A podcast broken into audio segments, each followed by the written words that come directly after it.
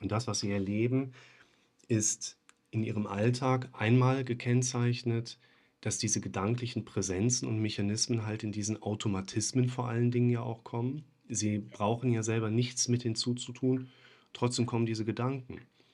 Ich habe die Tage mal den Vergleich auch gesetzt. Letztlich sind wir alle, wenn wir uns nicht weiter anstrengen, immer in so einem Kinofilm, wo wir zuschauen und zuhören und sehen einen Film, den finden wir nicht schön.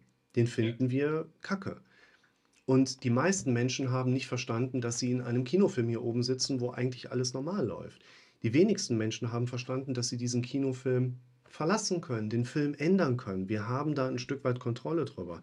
Was wir aber auch beachten müssen ist, auch wenn ich zwar die Entscheidung treffen kann, okay, ich gehe jetzt in einen anderen Kinofilm rein, unser Gehirn arbeitet ja in diesen Automatismen. Wir trancen uns langsam weg und wir werden irgendwann quasi wieder wach werden und werden merken, wir sitzen im alten Film möglicherweise drin. Der lautet, unser Gehirn haut uns diese Befürchtungen so vor Augen.